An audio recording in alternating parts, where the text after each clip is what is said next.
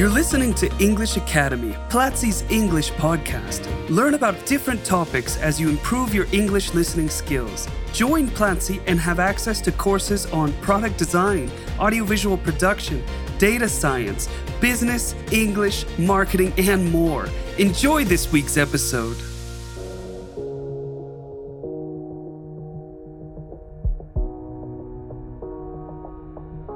Welcome to English in Action, a podcast by Platzi English Academy.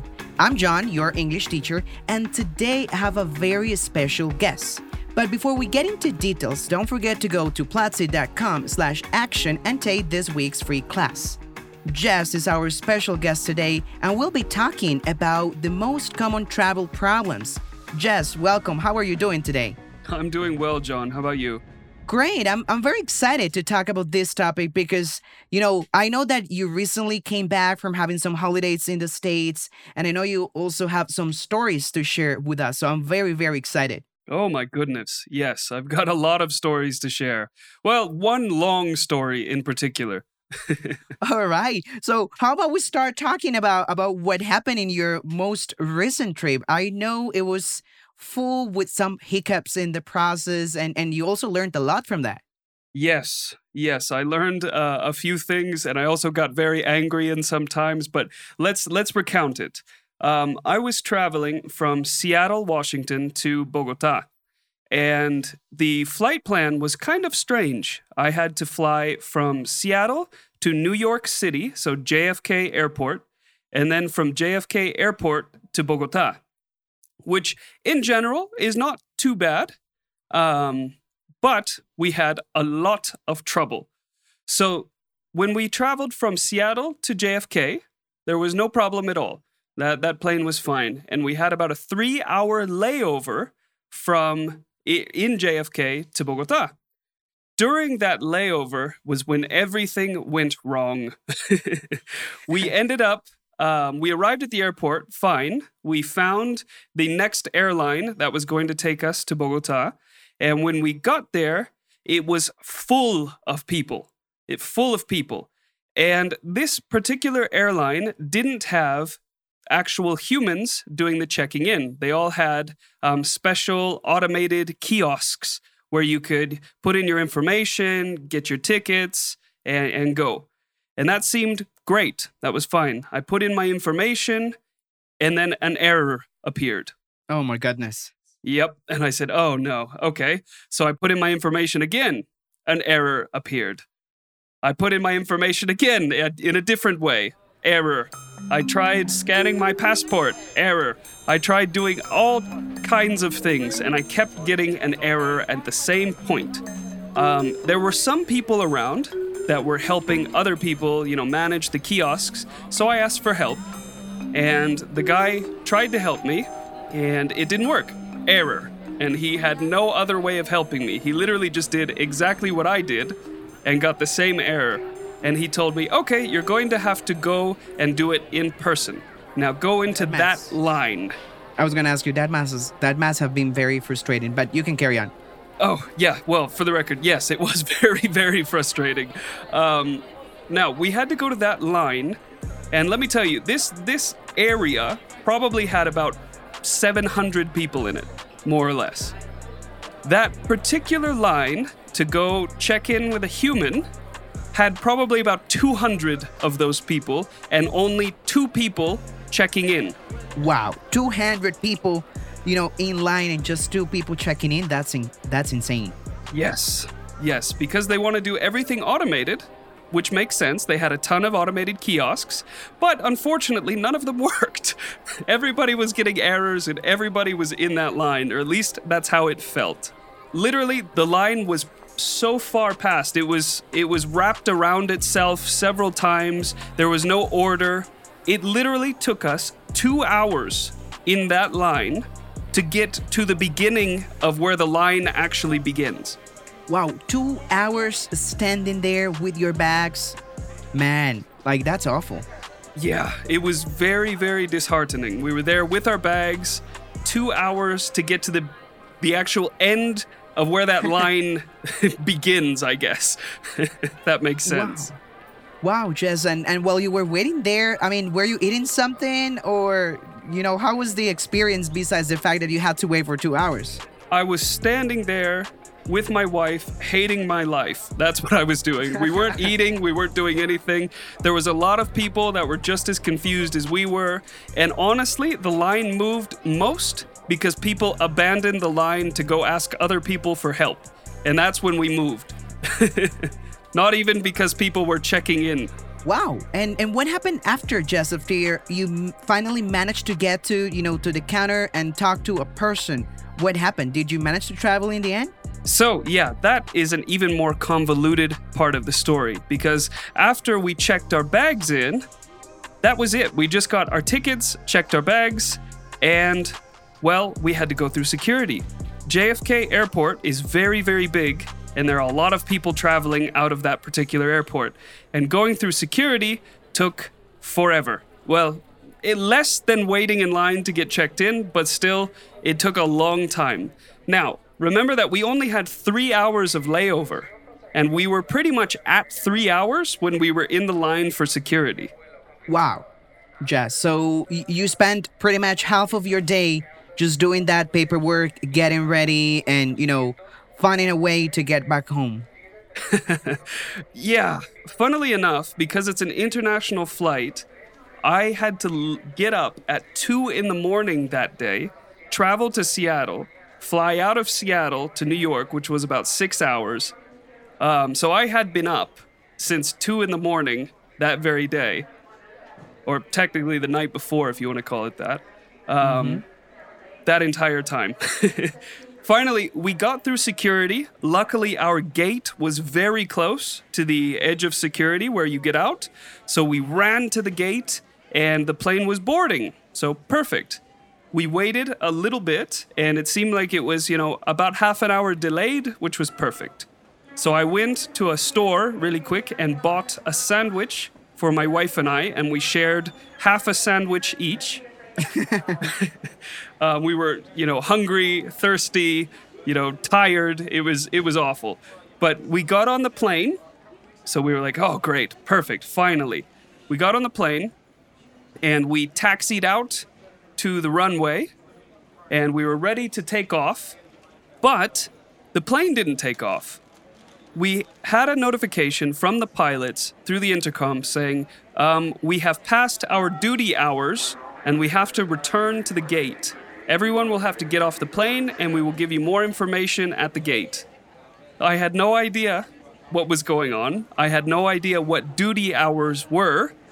So everybody had to get off the plane, back to the gate, without actually flying. And I asked, or I Googled actually, what duty hours were. Apparently, pilots are only allowed to fly a certain amount of hours per month. And those pilots were planning to be in the air when they passed their duty hours, so it wouldn't be a problem.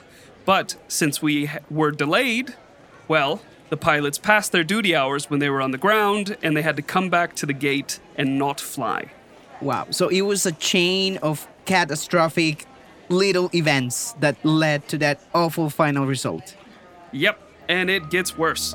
no way. It, it just gets worse and worse. It, it eventually gets better, I, I promise. Um, but no, it keeps getting worse. So we get back to the gate. Everybody is angry, confused. No one knows what's going on. And they said, well, the flight is canceled. Um, you will have to fly tomorrow at 9 a.m. Well, technically, they didn't even say tomorrow at 9 a.m. They said, you're going to get an email, and that email will tell you when you're going to fly. Um, most people started getting the email that said 9 a.m. the next day. Luckily, with the service that I had booked through, I was able to check my my emails, and the service had given me an option to take a similar flight on a different airline. So I said, yes, yes, I'm not going to fly with this particular airline ever again. Um, I, I accepted the service, and then about 2 in the morning that day, so about 24 hours of traveling, uh, I went to check in with my wife at that other airline. The check in went well. It was supposed to be a flight at 9 in the morning from JFK to Bogota, And when I asked, he said, Oh no, the flight is not at 9 in the morning, it's at 7 in the morning. And I was like, Oh, perfect. That's five hours from now. That's even better. Great. So we went through the process. We were getting checked in. He, we checked in my bags, our bags, and they rolled away on the um, on the thing.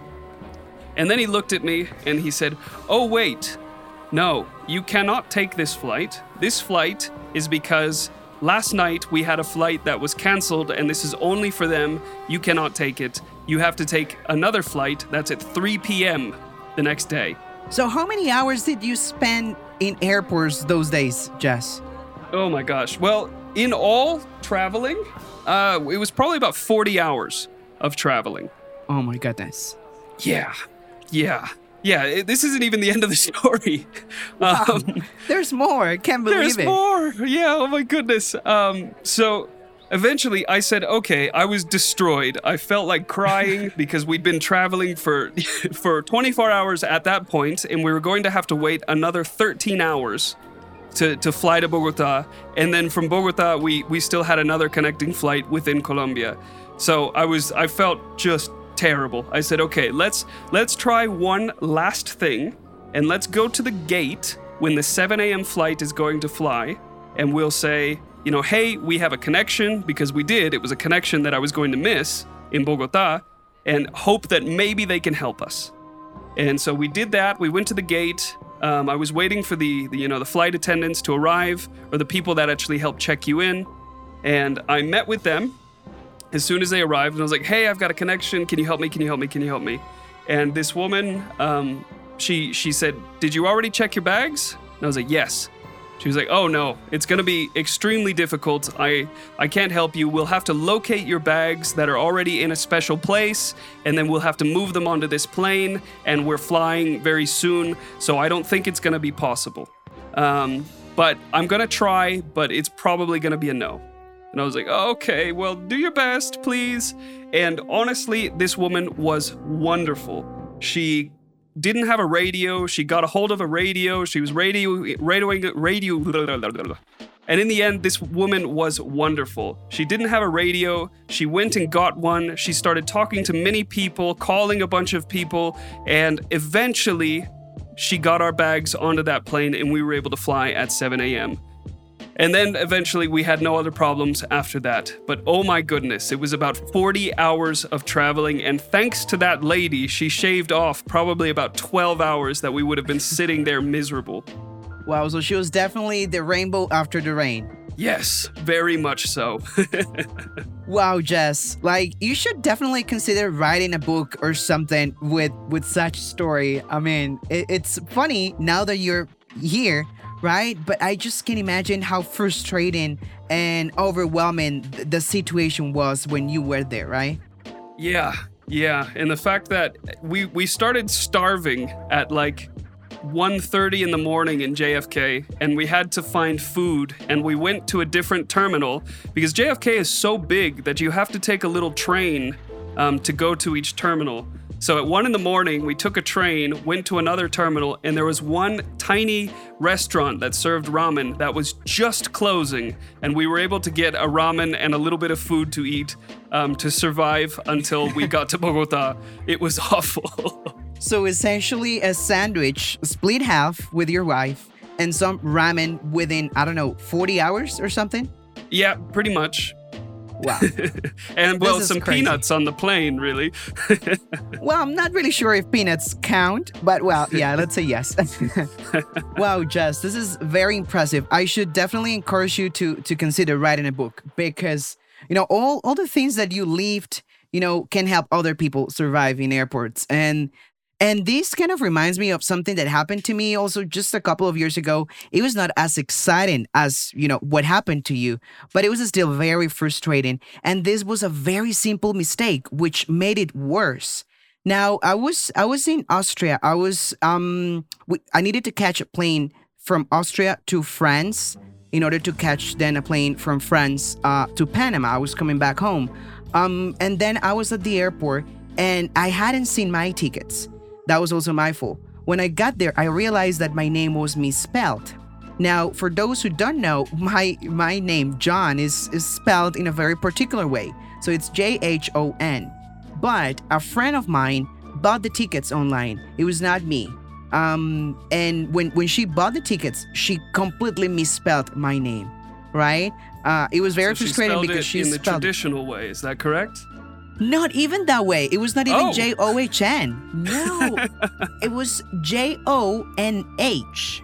Oh no. Um, yes. Yes, that was that wasn't me, but I trusted her, right? I just printed the, you know, the check-in and everything and we were there at the airport and and I was, you know, I I gave, you know, the, declare I gave the the kind of person I gave my passport and the check-in and the lady said, uh, "Excuse me, sir, this person is not you." Because of course, my passport has my full name well spelled and then the ticket has just my first name super misspelled and my last name. So she said like, uh, no, that's that's not you. And I was like, well, yeah, that's that's me, right? It's just a simple mistake. Just fix it. That's what I said.